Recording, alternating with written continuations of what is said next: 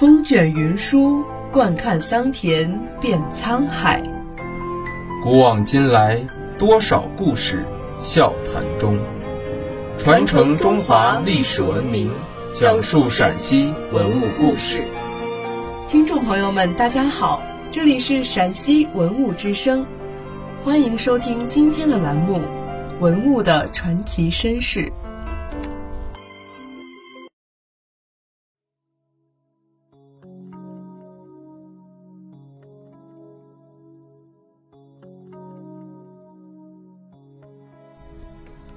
鎏金三尊像的整体造型为一佛二菩萨，有主尊、背平、左右胁持菩萨、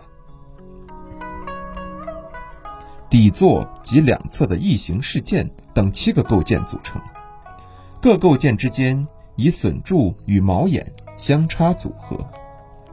主尊佛高十五厘米，波纹高肉髻，弯眉细长，鼻梁高耸。唇线棱角分明，面容清朗，微露笑意。内着僧衣，外着双领下垂式袈裟，下身穿长裙，衣裙下摆外尺，衣褶整齐稠密，使袈裟显得极有质感。手施无畏与愿印，赤足立于莲台之上。佛像背后套接火焰纹大背屏，背屏上头光由同心圆组成。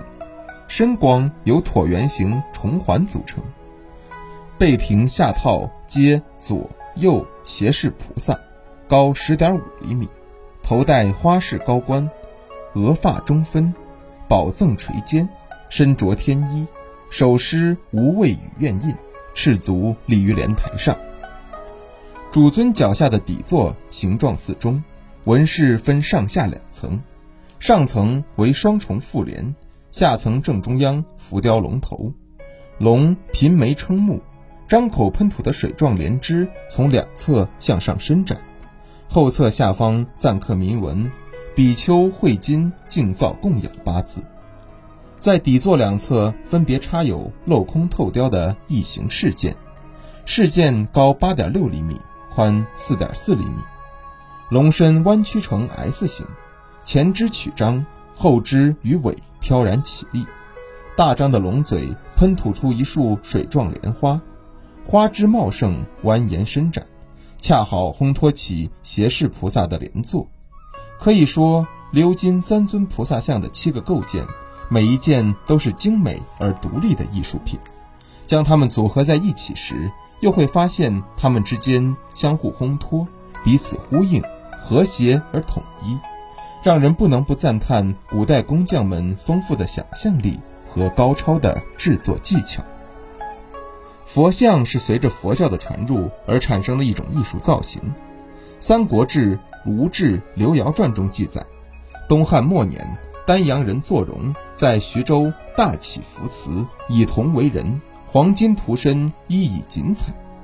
这是有关造像的最早记载。从北魏开始。造像之风渐盛，石雕及金铜佛像流行。这一时期是中国造像的第二个高潮。北魏初期受外来艺术影响较多，佛像以面颊丰腴、着通肩大衣为特征，具有鲜明的印度犍陀罗艺术风格。从北魏中期开始，佛教造像全面受汉文化的影响，以秀骨清相。包衣博带的士大夫形象为主要特征，直至东魏晚期至北齐，开始出现了体态丰满、曲线凸显、贴体薄衣、几乎不雕褶纹的新趋势。